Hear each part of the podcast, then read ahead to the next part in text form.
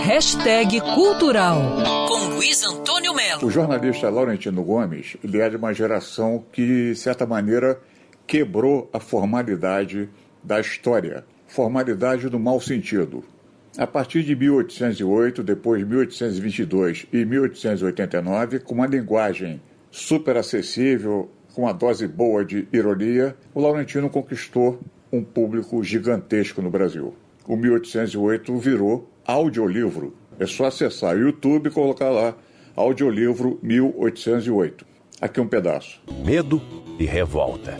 E foi assim que os portugueses se sentiram na manhã de 29 de novembro de 1807, quando circulou a informação de que a rainha, o príncipe regente e toda a corte estavam fugindo para o Brasil sob a proteção da Marinha Britânica.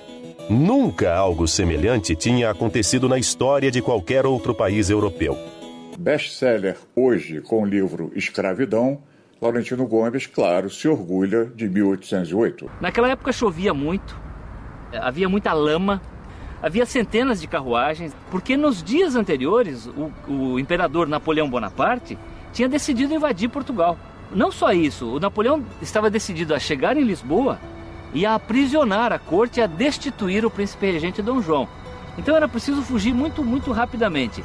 Então vocês imaginam a confusão que foi esse embarque 200 anos atrás, com muita chuva, muita lama, muita improvisação.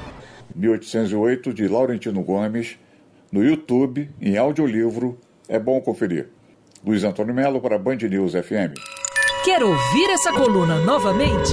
É só procurar nas plataformas de streaming de áudio. Conheça mais dos podcasts da Band News FM Rio.